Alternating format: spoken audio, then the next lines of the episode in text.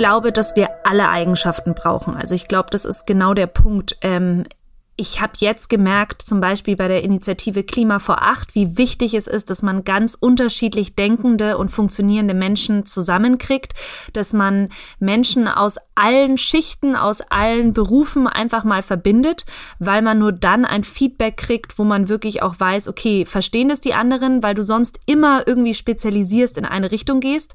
Und deswegen ist mein ganz großes Anliegen, dass wir wirklich einfach alle zusammenarbeiten und uns auch anhören, was sagen eigentlich verschiedene Menschen zu diesem Thema.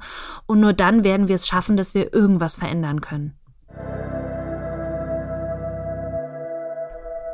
Morgen, was für ein großes Wort. In spätestens 24 Stunden beginnt ein neuer Tag.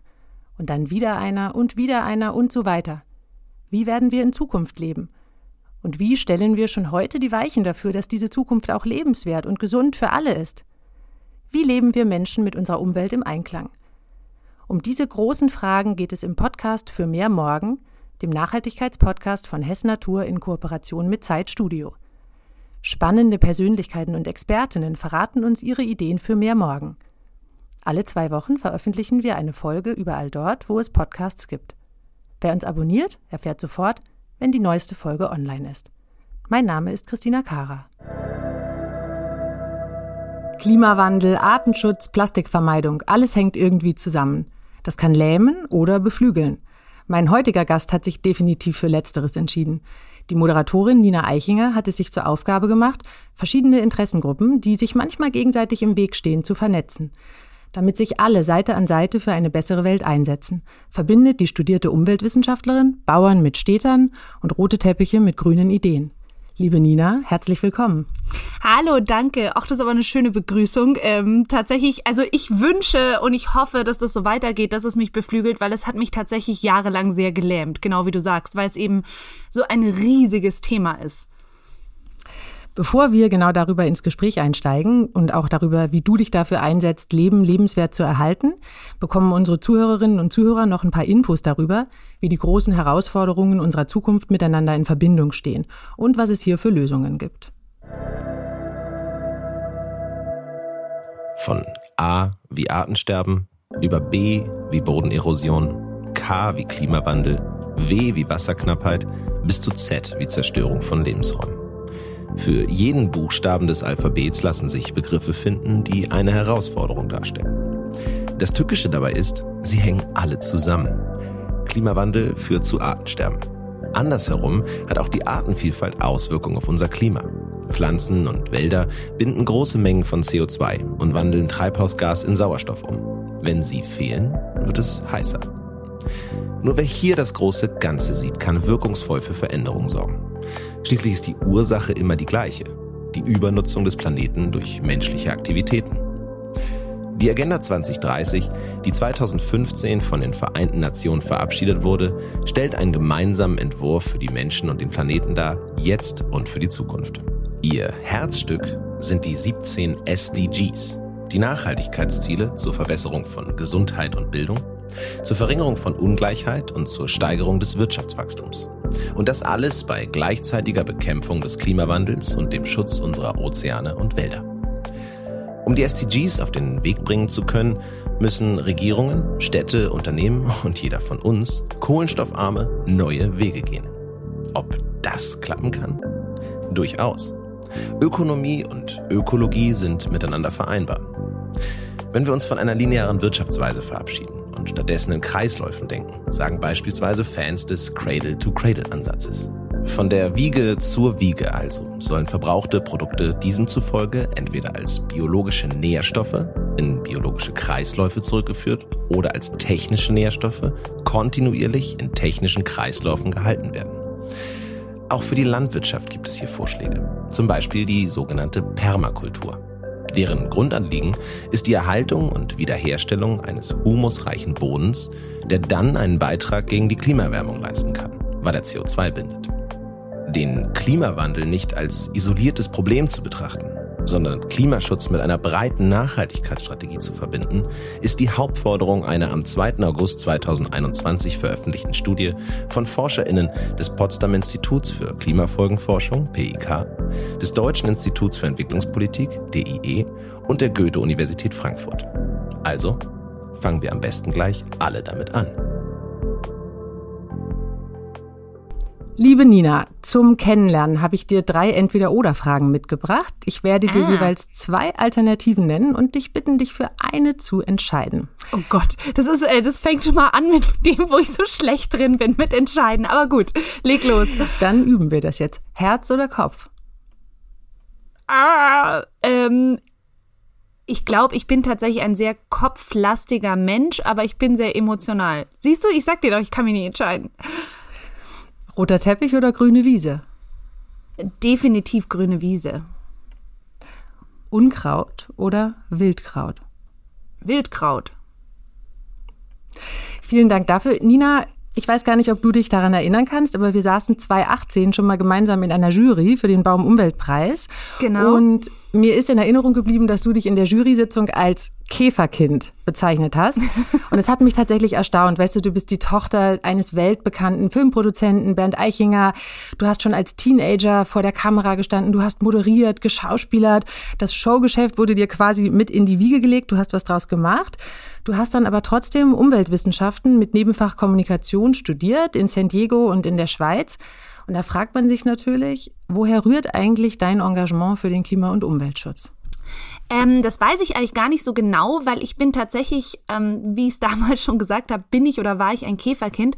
Das heißt, es hat sehr, sehr früh angefangen, eigentlich sehr zum Horror meiner Mutter, die nämlich genau das Gegenteil von einem Käfer- oder Spinnenliebhaber ist.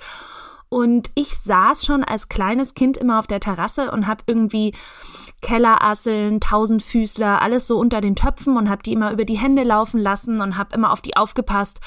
Hab Spinnen aus den Netzen, hab die irgendwie so an den Fäden hoch und runter und hatte da einfach ein unglaubliches Interesse dafür bin heutzutage nicht mehr der große Spinnenfan, aber es geht mir immer noch darum, dass man halt einfach irgendwie respektvoll miteinander umgehen kann.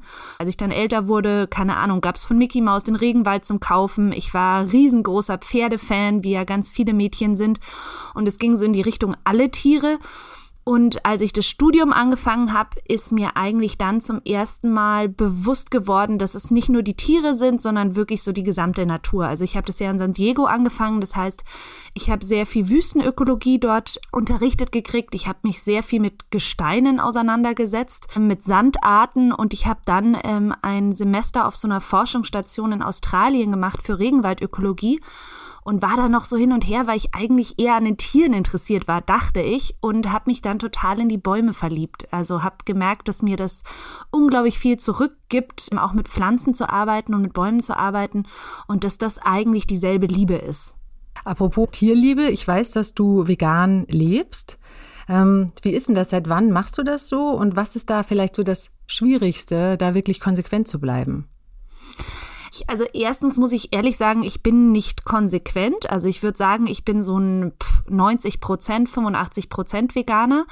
Ähm, ich habe tatsächlich äh, zum Beispiel auch eine Permakulturausbildung gemacht, wo ich Schlachten gelernt habe, weil mir das einfach sehr wichtig war.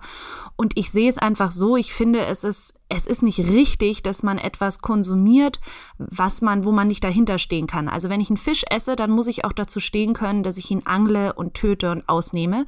Und genauso, wenn ich ein Hühnchen oder eine Kuh schlachte äh, oder esse. Und dadurch ist mir sehr schnell aufgefallen, dass beim Fisch kriege ich es noch hin, warum auch immer. Vielleicht, weil ich so aufgewachsen bin, weil mein Opa Fischer war.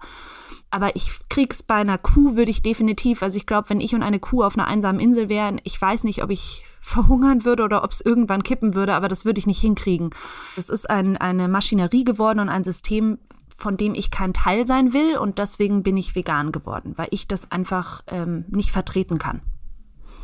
Ich hatte gelesen, dass du eine Permakulturausbildung gemacht hast. Kannst du uns noch mal so ein bisschen in groben Zügen erklären, was das genau ist, was das beinhaltet und tatsächlich auch, woher so deine Liebe insbesondere zur Landwirtschaft rührt? Das ist quasi eine Form der nachhaltigen Landwirtschaft. Heutzutage kennt jeder dieses Wort Circular Economy, also eine Kreiswirtschaft. Die sagen, in der Natur gibt es keinen Abfall. Alles ist für irgendwas gut und ähm, wir müssen mit der Natur arbeiten und nicht gegen sie. Und ich finde so ein lustiges Beispiel für Städter ist zum Beispiel oft, dass der Schweine gehalten hat und der hatte dann ähm, so Hängebauchschweine, weil die ein bisschen friedlicher waren. Und die waren im Hühnerstall. Und warum waren die im Hühnerstall? Weil er gesagt hat, es ist ja toll, dass ich Hühner habe, aber diesen Stress, dass du immer gucken musst, dass alle Hühner in den Stall kommen, dass der Fuchs sie nicht erwischt, bla bla bla, das will ich nicht haben. Und wie geht es anders? Jetzt hat er die Hängebauchschweine in den Hühnerstall, da traut sich kein Fuchs mehr rein. Und die Hängebauchschweine geben ganz viel Körperwärme ab. Und das heißt, er muss den Stall auch nicht heizen. Und die Hühner erfrieren aber im Winter nicht, weil der eben oben auf dem Berg ist, wo es sehr, sehr kalt wird. Also die Hühner haben es warm und sie sind quasi bewacht von den Schweinen. Und dann nimmt er aber wiederum die die Schweine, zum Beispiel im Frühjahr, weil er sagt, wieso soll ich jetzt mit einer Maschine ein, ein, ein Stück Land umackern? Und da das auch ein Bergbauer war, ist das auch gar nicht so einfach. Also steckt er einen Elektrozaun um, was relativ schnell geht, ähm, schmeißt eine Handvoll Mais raus und lässt die Schweine einfach zwei Tage immer tagsüber auf den Acker mit den Hühnern. Und die Hühner und die Schweine ackern dann diesen Acker um und dann seht er an und pflanzt. Und so muss er überhaupt keine Maschine benutzen. Die Tiere haben es eigentlich für ihn gemacht. Die Tiere sind aber gleichzeitig glücklich und gesund gefüttert. Und so ist das alles, geht wieder in sich. Die machen natürlich auch ihr Geschäft, was dann auch wieder Dünger ist. Also das hängt ja alles immer eigentlich miteinander zusammen. Wir können unsere Natur hier in Deutschland nicht schützen, ähm, wenn wir nicht die Landwirte mit an Bord haben und ähm, wenn wir nicht schaffen, Landwirtschaft und Umweltschutz zu vereinen. Wenn ich das richtig verstehe, dann ist Permakultur also so ein bisschen in der Landwirtschaft das, was in der Wirtschaft dieser Cradle-to-Cradle ja. Ansatz ist. Also, also so sehe ich es ja. Mhm. Du bist ja auch im, du engagierst dich ja ziemlich stark für Cradle to Cradle und bist auch im Beirat des Cradle to Cradle Vereins. Mhm. Kannst du uns darüber noch so ein bisschen was erzählen? Was bedeutet das genau und was überzeugt dich so sehr? Und vielleicht kannst du unseren Zuhörerinnen und Zuhörern auch so ein kleines Lieblings-Cradle-to-Cradle-Projekt nennen, dass es so ein bisschen handfester wird, wie kann sowas eigentlich funktionieren, diese sogenannte zirkuläre Wirtschaft? Ja, das ist eigentlich sehr einfach. Also es geht ja wirklich aus dem heraus, dass man, sagen wir mal, früher die Menschen, wir waren Nomaden, wir haben wir konnten uns gar nicht leisten, dass wir sagen, äh, wir produzieren was und schmeißen es weg und dann bleibt irgendwas übrig, sondern äh, was weiß ich, wenn ein, äh, ein, ein indigener Stamm irgendein großes Tier jagt, dann benutzen die alle Teile von diesem Tier und dann wird es immer weiter benutzt. Und wenn das Fell irgendwie abgelegen ist, weil man das immer als Schlaffell benutzt hat, dann nimmt man irgendwie das Leder und wenn das Leder gebrochen ist, dann machst du daraus noch Fäden. Also das geht ja immer weiter und weiter. Und ich glaube, das ist genau der Punkt, dass wir in unserer Produktionskette am Anfang da ja auch, glaube ich, sehr ähnlich waren. Und irgendwann hat sich da ein Fehler eingeschlichen und jetzt ist es plötzlich so, dass wir denken, wir produzieren in eine Richtung, wir können irgendwas aufbrauchen und dabei kommt hinten Müll raus und es ist in Ordnung. Und da sind wir jetzt, sagen wir mal, in den letzten 100 Jahren, ähm, glaube ich, die ersten auf der Welt, die so denken. Und es funktioniert leider halt auch überhaupt nicht. Ähm, und deswegen müssen wir da einfach zurück. Also das ist ja nicht, äh, das ist jetzt nicht Weltraumwissenschaft. Wir müssen nur gucken, wie kriegen wir es eigentlich hin, dass alles wieder, genau wie bei Permakultur, dass alles wieder Nutzen hat und wie kann ich etwas weiter benutzen, wenn ich damit fertig bin. Ähm, ein ganz einfaches Beispiel wären zum Beispiel Plastik. Also man denkt immer, Plastik ist der ultimative Zerstörer, das, was wir alle vermeiden müssen. Ja, ist er auch, aber die Grundidee von Plastik, also das Material, ist eigentlich gar nicht schlecht. Es ist wahnsinnig praktisch, es ist leicht, ähm, es ist für die Wirtschaft eigentlich super und es ist eigentlich sehr, sehr einfach recycelbar. Also das bedeutet, wenn ich einen Plastikbecher habe, dann kann ich den danach, auch wenn er gebrochen ist, schmelze ich den neu ein, mache eine Gießkanne draus. Also eigentlich könnte das immer weiterleben. Das Problem ist aber, dass wir irgendwann beschlossen haben, wir mischen sämtliche verschiedenen Plastike zusammen weil das dann irgendwie, weiß ich nicht, besser ausschaut, eine Farbe hat, äh, andere Eigenschaften, die ich für mein Produkt eben super finde.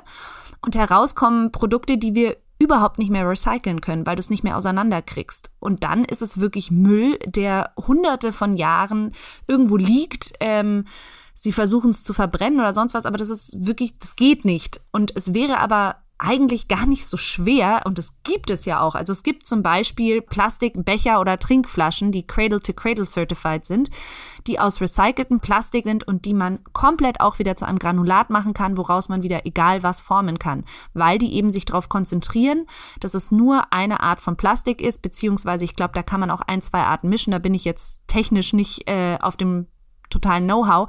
Aber es geht wirklich darum, dass man einfach bei seinen Sorten bleibt und auch bei den Arten und darauf achtet, dass man nicht alles ähm, vermischt oder auch bedruckt. Also Druckerfarbe ist ja auch so ein Klassiker, was wir zum Beispiel beim Papier haben.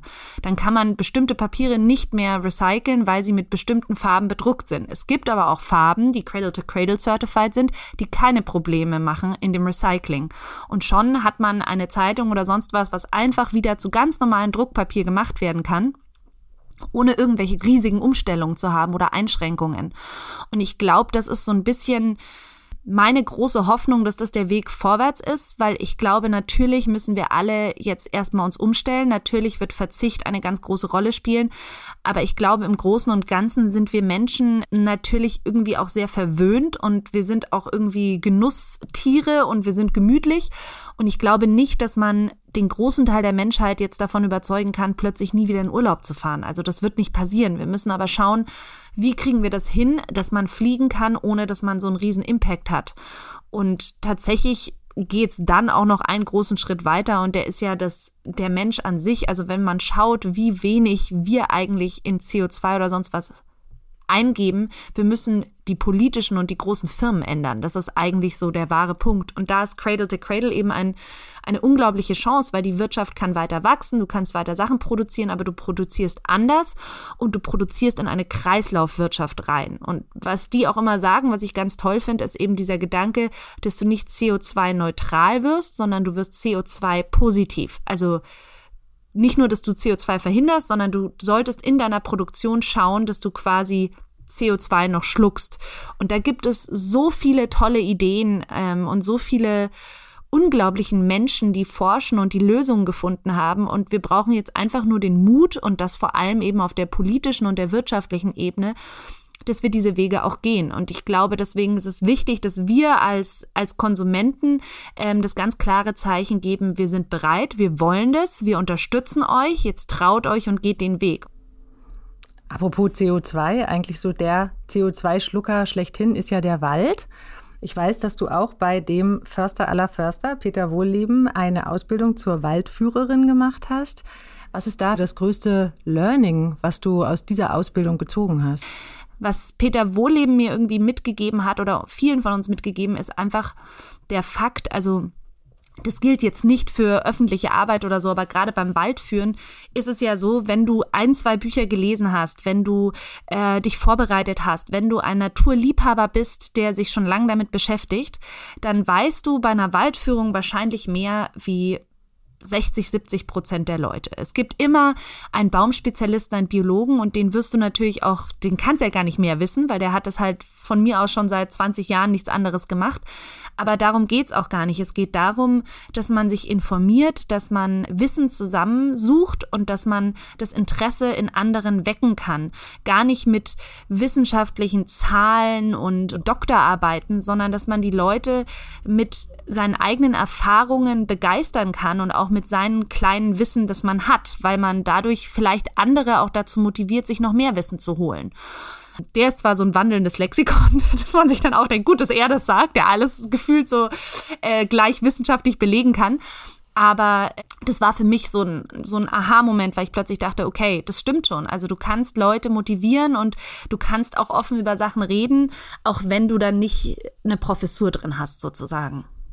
Du bildest dich ja permanent fort, Permakultur, Waldführung und so weiter. Wie suchst du dir eigentlich deine Weiterbildungen und überhaupt deine Projekte aus? Wie, wie kommt das? Fliegen die auf dich zu? Wie, wie gehst du da vor? Ich habe schon so ein bisschen das Problem, ähm, dass ich eine faule Socke bin, leider auch in den Themen, die mich interessieren. Und deswegen ist es für mich tatsächlich ganz wichtig, dass ich in so ein Ausbildungs-, Fortbildungs- Zweig reinrutsche. Also ich, äh, ich glaube, ich sammle Bücher über dieses Thema. Ich muss aber ehrlich gestehen, dass ich glaube, ich mindestens 50 Prozent nicht gelesen habe. Die stehen bei mir alle im Schrank und ich denke, oh, ich will die unbedingt lesen. Und dann schiebt man und schiebt man und schiebt man, weil man dann im Urlaub am Strand vielleicht doch eher irgendeinen leichten Roman liest und das dann immer nicht weitergeht. Und deswegen brauche ich das total, dass ich so ein bisschen so ein schulisches äh, Umfeld habe, wo tatsächlich irgendwas gefördert wird. Ich kann stundenlang ähm, so Vorlesungen anhören.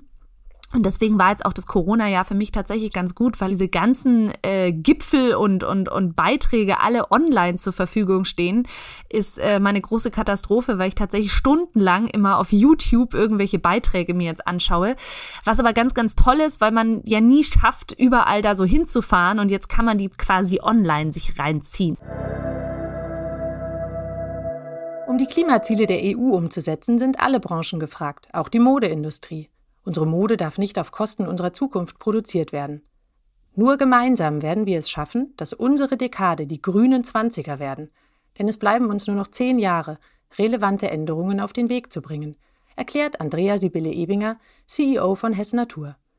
Hessen Natur ist Vorreiter für ökologische und soziale Standards in der Textilproduktion und leistet hier einen nachhaltigen Impact zur wichtigen Transformation der Fashionbranche. Für Mensch, Natur, das Klima und ganz wichtig für die Artenvielfalt und den ganzen Planeten. Ich habe dich natürlich in der Vorbereitung auf dieses Gespräch auf allen sozialen Medien gestalkt und oh Gott. habe dann gesehen, du bist ja wirklich auch an der Basis. Also du gehst auf die Demos, du hast ein Schild in der Hand und du machst das alles mit. Auf der anderen Seite schaffst du es auch immer wieder, diese Liaison zu schließen zwischen deinen Herzensthemen und den Medien. Worüber ich natürlich total gerne noch mit dir sprechen möchte, ist diese Initiative Klima vor acht. Mhm. Da bist du mit einigen Verbündeten angetreten, um die ARD davon zu überzeugen, ein Format ähnlich zu Börse vor acht zu machen, das ja schon jetzt seit 20 Jahren immer über Neuigkeiten aus der Finanzwelt informiert. Die ersten sechs Folgen von Klima vor acht habt ihr dann selbst produziert mit Hilfe einer Crowdfunding-Kampagne. Wie genau muss man sich das vorstellen? Kannst du uns darüber ein bisschen was erzählen? Ja, eigentlich geht's darum, dass wir alle irgendwie mit Schrecken feststellen, dass wir immer über den Klimawandel reden und dass wenn man so in bestimmten Kreisen ist, ja, sich da austauscht, das sind eigentlich immer dieselben Leute. Und das Problem ist eigentlich, dass wir natürlich die Öffentlichkeit aufklären müssen, weil wir werden nur weiterkommen, wenn alle am selben Strang ziehen und wenn wir alle ähm, die Wirtschaft und die Politiker irgendwie in eine Ecke treiben, beziehungsweise auch unterstützen und sagen, hey, wir alle stehen dahinter, bitte macht was. Ähm, dazu müssen Leute aber wissen, um was es geht. Und es ist erschreckend, finde ich, selbst wenn man sich selber anschaut, wenn du irgendwie einem Kind erklären sollst, was ist der Klimawandel, was sind Kipppunkte, ähm, was ist das neue EEG-Gesetz. Also da gibt es ja so tausend Themen, Grönland, Eisschmelzung, was passiert da gerade? Also das sind ganz, ganz viele kleine Themen, die alle zu dem Thema menschgemachter Klimawandel dazugehören, wo man so ein Halbwissen hat. Und dann fragt man sich eben, warum hat man eigentlich nur ein Halbwissen? Weil man zwar seit Jahren, wenn man interessiert ist, davon hört, aber es wird doch sehr, sehr wenig erklärt bzw. thematisiert. Öffentlich-rechtliche Sender haben eine Bildungspflicht, die sollen eigentlich uns alle in den wichtigen Themen weiterbilden. Das finde ich auch ganz, ganz wichtig. Deswegen bin ich total für den Rundfunkbeitrag. Ich bin für die öffentlich-rechtlichen. Aber ich finde eben auch, die müssen dann ihrem Bildungsauftrag nachkommen und müssen bestimmte Themen auf den Tisch packen. Und gerade beim Klimawandel ist das tatsächlich sehr, sehr wenig. Also es gibt ganz tolle Dokus, aber die laufen irgendwie um 11 oder 12 Uhr nachts. Und wir haben gesagt, wieso ist das nicht in der Hauptsendezeit? Also das ist ja kein Randthema. Das ist gerade das Thema, was unsere Generation wirklich bewegt. Das ist die groß, größte Krise der Menschheit, die es bis jetzt zu bestreiten gab. Und statt äh, sich dahinter zu stellen und zu sagen, okay, wir informieren, wir schauen jetzt, wie kriegen wir hier eine Lösung, wird es so in Anführungszeichen ignoriert. Und wir haben dann auch eine Studie gemacht, wo wir geschaut haben, okay, wie oft kommen diese Themen vor? Sind wir das nur, die das Gefühl haben oder ist es tatsächlich so? Und waren echt geschockt, wie wenig diese Thematik eben in der Primetime vorkommt. Was weiß ich, wenn es 100 Sendungen waren, die ausgestrahlt sind, also ich rede jetzt gerade so sehr frei, dann waren vielleicht fünf über den Klimawandel. Es war wahnsinnig wenig. Die müssen die Menschheit aufklären, was da gerade passiert, weil nur wenn man etwas versteht, kann man es auch ändern. Und ähm, das war eigentlich so diese Hauptthese. Und dann haben wir Unterschriften gesammelt, haben sehr schnell sehr, sehr viele Unterstützer gehabt, ähm, hatten dann auch Gespräche und in den Gesprächen kam so ein bisschen raus, naja, wie stellen Sie sich das dann eigentlich vor? So, also kann man, kann man ja immer fordern, aber wie soll das funktionieren und so.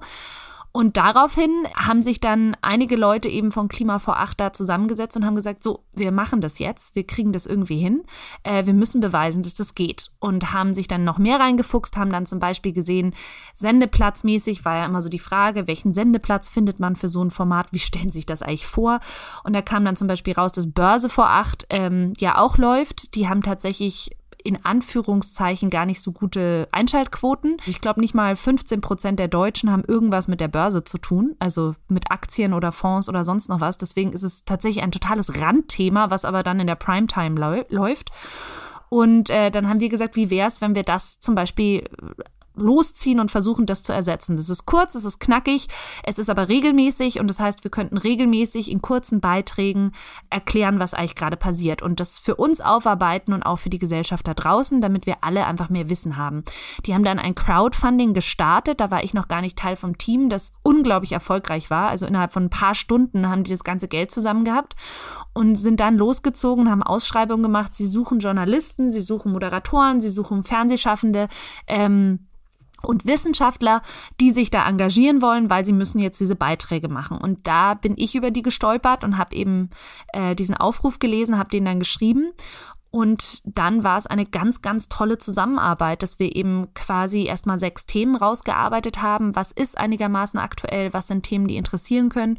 Und wie können wir die aufbereiten? Und habe dann zwei Sendungen auch moderieren dürfen, ähm, war auch redaktionell für eines der anderen Themen noch verantwortlich.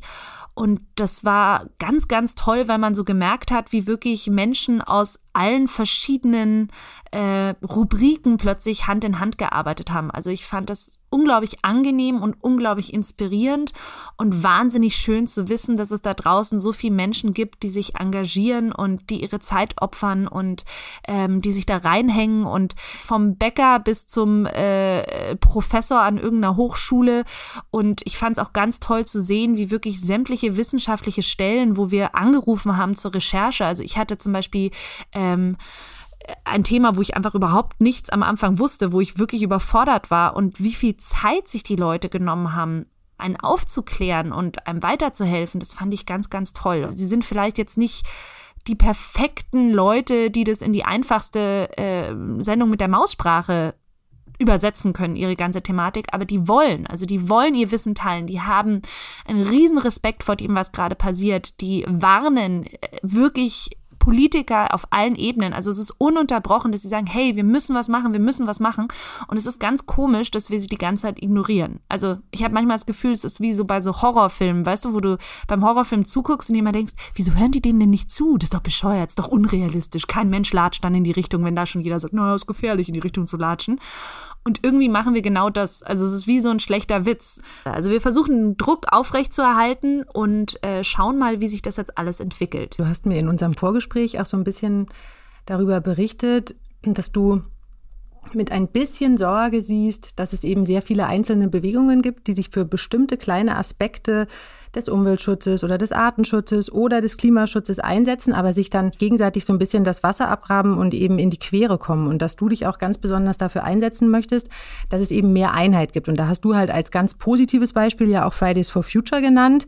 Ähm, du bist also dabei bei den Demos. Was siehst du in dieser Bewegung? Ähm, naja, ich glaube, dass sie natürlich, also so traurig es ist, es ist jetzt einfach eigentlich nicht mehr fünf vor zwölf, sondern nur noch 30 Sekunden vor zwölf sozusagen. Und deswegen ist die Dringlichkeit natürlich gerade ganz groß. Und deswegen ist es auch so wichtig, dass wir jetzt so eine Bewegung haben. Und da haben sie leider Gottes die richtige Zeit gefunden. Also ich wünschte, es wäre noch nicht so. Und sie schließen alle ein und ähm, sie versuchen auch zu verbinden. Und das finde ich ganz, ganz positiv es ist nicht so, dass ich mit Schrecken sehe, dass es ganz viel kleine ähm, Initiativen gibt. Ganz im Gegenteil, ich finde es ganz, ganz toll. Also ich finde, jeder sollte ähm, losziehen und jeder muss schauen, wie schaffe ich es, um mich herum vielleicht was zu ändern. Und ich glaube ganz stark daran, Kleinvieh macht Mist. Das heißt, äh, und wenn, keine Ahnung, der eine Zigarettenstummel aufsammelt und der andere verzichtet auf Fleisch und wenn man nicht vegan wird, aber stattdessen zweimal die Woche sich vegan ernährt, ähm, das ist ja nicht so schwer. Also die Leute tun immer, als wäre das irgendwie, keine Ahnung, äh, als müsste man da irgendwie einen neuen Kochkurs machen.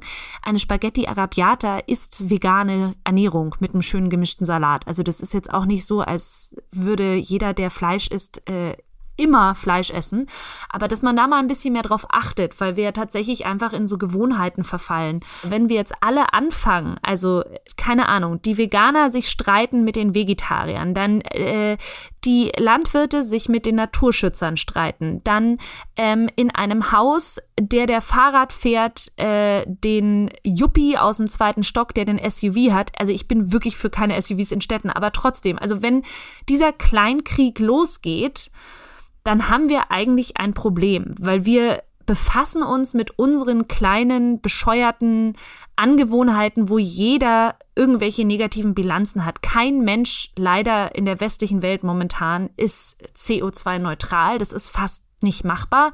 Und jeder hat größere und kleinere Sünden. Damit muss jeder von uns umgehen und ich finde auch, jeder sollte daran arbeiten, dass es weniger wird. Aber es bringt nichts, wenn wir die ganze Zeit Finger zeigen, sondern wir müssen schon ähm, gerade ausschauen und das große Ganze in Angriff nehmen. Und das ist eben nur machbar, wenn wir wirklich politisch vorgehen, weil die großen Verschmutzer unserer Zeit sind halt sieben Firmen, die den die gesamte CO2 rausballern. Also da ist dann alles andere Peanuts dagegen. Da kann ich oder Lieschen Müller dann zehnmal auf die Malediven fliegen und zurück und die kriegt es nicht hin, auch nur ein, ein Knick in unserer Kurve zu produzieren, wenn man anschaut, was diese Großkonzerne eben raushauen. Und deswegen müssen wir politisch und wirtschaftlich eine Systemänderung herbeiführen. Und das ist so wichtig. Natürlich gehört da dazu, wie kann man solche Konzerne schwächen? Ja, versuch erstmal von diesen Konzernen vielleicht nicht mehr so abhängig zu sein. Aber das wird für viele, viele Menschen sehr schwer werden. Deswegen lasst uns doch schauen, dass wir Druck ausüben und dass wir ähm, politische Weichen stellen, dass es einfach gar nicht mehr erlaubt ist, dass es verboten ist, so zu produzieren und so zu handeln, damit wir die Großen auch zum Umschwingen, also für ein System Change, zu einer Änderung in ihrer, in ihrer Art mit der Welt umzugehen dazu bringen. Und wenn wir das hinkriegen, dann sind wir alle einen Riesenschritt weiter, weil dann wird sich ganz, ganz viel einfach von selbst auflösen. Ähm, es muss einfach einen generellen Konsent geben, dass bestimmte Sachen nicht mehr okay sind und dass wir die Welt so nicht mehr missbrauchen. Und dann werden wir, glaube ich, auch werden wir einfach in, in, in, neue, in neue Sphären tauchen, weil dann ganz andere Kommunikation stattfindet. Also dann sind wir einfach ganz woanders. Jetzt ist es so, das hast du ja vorhin gesagt, man kann aufklären, zum Beispiel mit Formaten wie Klima vor acht. Man kann Druck ausüben auf die Politik. Man kann aber auch noch mal einen ganz anderen Weg gehen, indem man einfach Erfolge feiert. Und zum mhm. Beispiel Nachhaltigkeit und ähm, nachhaltigen Projekten, die gut gelaufen sind, die für alle mehr Impact und gute Resultate haben, einfach eine Bühne gibt. Da gibt's ja verschiedene Initiativen, unter anderem das Green Tech Festival, bei dem du auch mitmischt. Kannst du uns noch ein bisschen darüber erzählen? Was ist das? Was macht ihr da genau? Wer wird da ausgezeichnet? Ähm, wie feiert ihr das? Ähm, ja, das Green Tech Festival fing an eigentlich als eine kleine Fachmesse, wo äh, zwei sehr engagierte Menschen oder eigentlich drei beschlossen haben, sie müssen der Öffentlichkeit eigentlich diese ganzen wissenschaftlichen Errungenschaften vorstellen, weil eben ganz viel im stillen Kämmerchen passiert. Da gibt's ganz viele Erfindungen, ganz viele Neuerscheinungen und eigentlich kriegt keiner was mit. Und das haben die damals gemacht und ähm, ich bin da ganz zufällig in der Trambahn drüber gestolpert äh, über einen Artikel und war ganz begeistert und habe gedacht, ich gehe da hin. Und da war das wirklich noch so eine ganz, ganz kleine Veranstaltung, also in so einer Halle, wo wirklich so total liebe, oft sehr introvertierte Professoren ähm, ihre unglaublichen Errungenschaften vorgestellt haben, für die sie Jahre geforscht haben, äh, die ich teilweise, muss ich ehrlich gestehen, gar nicht verstanden habe, weil das eben so technisches Know-how vorausgesetzt hat. Ähm, und habe gesagt, das muss man unbedingt weiter unterstützen. Und inzwischen hat sich das ja wirklich zu eigentlich dem größten grünen, wenn man es so nennen will, Festival äh, Europas entwickelt. Und die feiern unglaublich Erfolge und wir haben unglaublich viele Bewerbungen das ist natürlich immer ein Finden auch von einem Ausbalancieren zwischen Öffentlichkeit, zwischen wirtschaftlichen Interessen und den wirklichen wissenschaftlichen Errungenschaften. Und das ist aber irgendwie auf einem guten Weg. Und die versuchen da jetzt wirklich auch, also auch einen Kongress damit zu machen, wo Diskussionen stattfinden. Es gibt eine Ausstellung jetzt zwei Tage lang, wo eben neue Erfindungen, wo Firmen sich vorstellen können, was sie jetzt anders machen, was sie verändert haben. Da sind große Firmen dabei, was ich am Anfang, gebe ich auch zu, oft sehr kritisch gesehen habe, weil ich mir dachte, um Gottes Willen, ähm, warum haben wir die jetzt? Also die sind ja nicht unbedingt für den Umweltschutz bekannt. Aber ich glaube tatsächlich natürlich, dass es wichtig ist, dass man auch ähm, einer großen Firma auf die Schulter klopft, wenn sie was verändert, weil natürlich das einen riesigen Impact hat, weil es halt weltweit einfach ein riesengroßer Konzern ist, der unglaublich viel Müll produziert. Und wenn die auf Recycling und auf andere äh, Verpackungen umsteigen, dann ist das wirklich ein Wahnsinns-Impact und das muss man auch feiern und das muss man ihnen auch anrechnen. Man darf aber trotzdem, glaube ich, die kleinen Firmen auch nicht vergessen, die einfach von Anfang an gesagt haben, hey, da machen wir nicht mit. Wir machen das gerecht für die Menschheit und auch für die Tiere ähm, und für die Natur. Und ich, das ist eben ich habe oft so das Gefühl, jetzt auch in diesen Vorwahltagen, äh, wo jeder über irgendwelche Kampagnen redet, dass es immer so gegeneinander ausgespielt wird. So ähm, Umweltschutz oder Bio ist nicht für die breite Masse, das ist nicht für die Menschen, ähm, das ist zu teuer. Und es wird kein, also es gibt keinen Klimaschutz ohne Menschenschutz. Also das geht alles zu den Menschen. Und diese Kurve und diese dieses Denkverhalten müssen die Leute jetzt auch endlich mal verstehen. Mhm. Wenn mir jetzt noch einer erzählt, dass der Klimawandel irgendwie ein Luxusproblem ist, nein, ist es nicht. Also es wird genau auch die ganz Kleinen angehen. Und deswegen ist es immer auch für Menschenrechte. Also Menschen- und Umweltrechte gehen Hand in Hand, weil es geht darum, dass wir alle eine Lebensgrundlage behalten. Liebe Nina, was du eben gesagt hast, ist eigentlich schon das perfekte Schlusswort. Ich habe aber dennoch eine Frage an dich. Mhm nämlich was du als nächstes vorhast. Ich habe gehört, es gibt ein neues Herzensprojekt und ich weiß nicht, ob du uns an dieser Stelle schon ein bisschen was darüber verraten möchtest. Ja, ich habe, ich, seit ich klein bin, habe ich eigentlich davon geträumt, so in Anführungszeichen meinen eigenen Verein oder meine eigene Stiftung zu gründen und habe jetzt mich tatsächlich dazu entschieden, eine GmbH, also eine gemeinnützige GmbH zu gründen. Die heißt Ways of the Wild. Wir haben aber noch keine Website, wir sind wirklich ganz am Anfang und ähm, wir wollen Natur wieder verbinden, also Lebensräume verbinden. Wir wollen aber auch ähm, Menschen und Organisationen verbinden, weil ich es eben in der heutigen Zeit ganz, ganz wichtig erachte, dass wir nicht gegeneinander arbeiten, sondern zusammen. Und das gilt auch für Schutzflächen, die wir haben, dass man eben sagt, hey, äh, wenn ihr dort eine Schutzfläche habt und die anderen da drüben, ähm, wie wäre es, wenn wir irgendwie ein Zwischenband zwischen diesen beiden Flächen schaffen, weil dann profitiert ihr beide davon. Also, dass man solche Verbindungen wieder schafft. Ganz groß ist natürlich auch das Thema äh, von Landwirtschaft und Naturschutz, weil da eine unglaubliche Entzweiung entstanden ist, was ich ganz, ganz schrecklich finde. Ähm, ich finde, die Landwirtschaft ähm, sollte wieder viel mehr Respekt kriegen, die sollte ähm, sollte viel mehr unterstützt werden. Und sie braucht aber diese Unterstützung und auch ähm, unsere Anerkennung, damit sie bestimmte Sachen, glaube ich, ändern können. Weil wir haben sie in die Richtung getrieben, in der sie jetzt sind und dann den Finger auszuschrecken und zu sagen, diese ätzende Massentierhaltung, ihr seid alle bös oder was auch immer.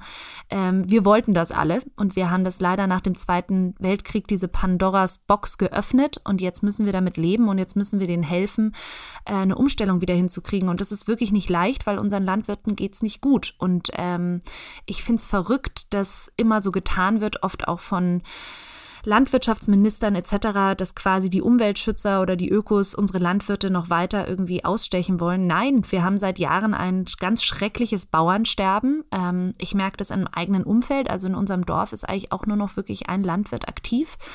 Warum? Weil es ein sauschwerer Job ist, ähm, für den man inzwischen leider sehr, sehr schlecht gezahlt wird und äh, die Subventionen einfach an die falschen an die falschen äh, Stellen kommen. Also wenn du mehr Kühe hast, dann kriegst du mehr Geld, aber wie willst du denn als allein als, als Mensch immer mehr Kühe schaffen? Also das, das geht auch an die Grenzen von den ganzen Menschen da draußen. Und deswegen müssen wir da, viel, da ganz viel ändern, finde ich, und äh, da wieder einen Dialog herstellen. Also das wäre so mein Traum. Und vielleicht ja auch solche Sachen wie euer Podcast, dass man wirklich sagt, man führt mal Leute zusammen, man startet Diskussionsrunden und man hört sich tatsächlich verschiedene Meinungen an, ähm, weil ich glaube, das ist in unserer Kultur momentan sehr verloren gegangen und frustriert mich sehr, dass man immer so Talkrunden hat, äh, wo einer redet und redet und oder die anderen springen dazwischen und man hört eigentlich nie sein ganzes Argument. Und ähm, ich finde, man muss sich verschiedene Meinungen anhören, weil es ist ja immer an verschiedenen Thesen auch was dran und dann muss man eben zusammen einen Kompromiss und eine Lösung erarbeiten. Und da ist es ganz wichtig, dass man ehrlich bleibt, dass man bei den Fakten bleibt, dass man nicht einfach irgendwas daherredet, was ja auch ganz viele inzwischen sehr gern machen und dass man sich dann ehrlich miteinander austauschen kann. Und das wäre auch so ein Anliegen von mir. Aber das ist wirklich noch Zukunftsmusik. Ob ich das je hinkriege. Und ich hoffe, das machen ganz viele andere auch, damit wir irgendwie weiterkommen. Ich bin super gespannt, was Ways of the Wild alles verbinden, vernetzen und auf die Beine stellen wird. Danke, dass du uns heute deine Meinung gesagt hast. Und ganz, ganz lieben Dank für das schöne Gespräch, Nina. Ich danke dir. Vielen, vielen Dank. Das war die dritte Folge des Podcasts für mehr Morgen von Hess Natur in Kooperation mit Zeitstudio mit Nina Eichinger. Ich würde mich freuen, wenn Sie, liebe Hörerinnen, lieber Hörer, auch in der nächsten Folge wieder dabei wären wenn wir mit Feline Roggan und Lujan Rohloff darüber sprechen, warum Aktivismus wichtig ist. Wenn Sie keine Folge verpassen wollen, können Sie den Podcast für mehr Morgen auch abonnieren. Und zwar überall dort, wo es Podcasts gibt und auf hessnatur.com. Tschüss, bis zum nächsten Mal.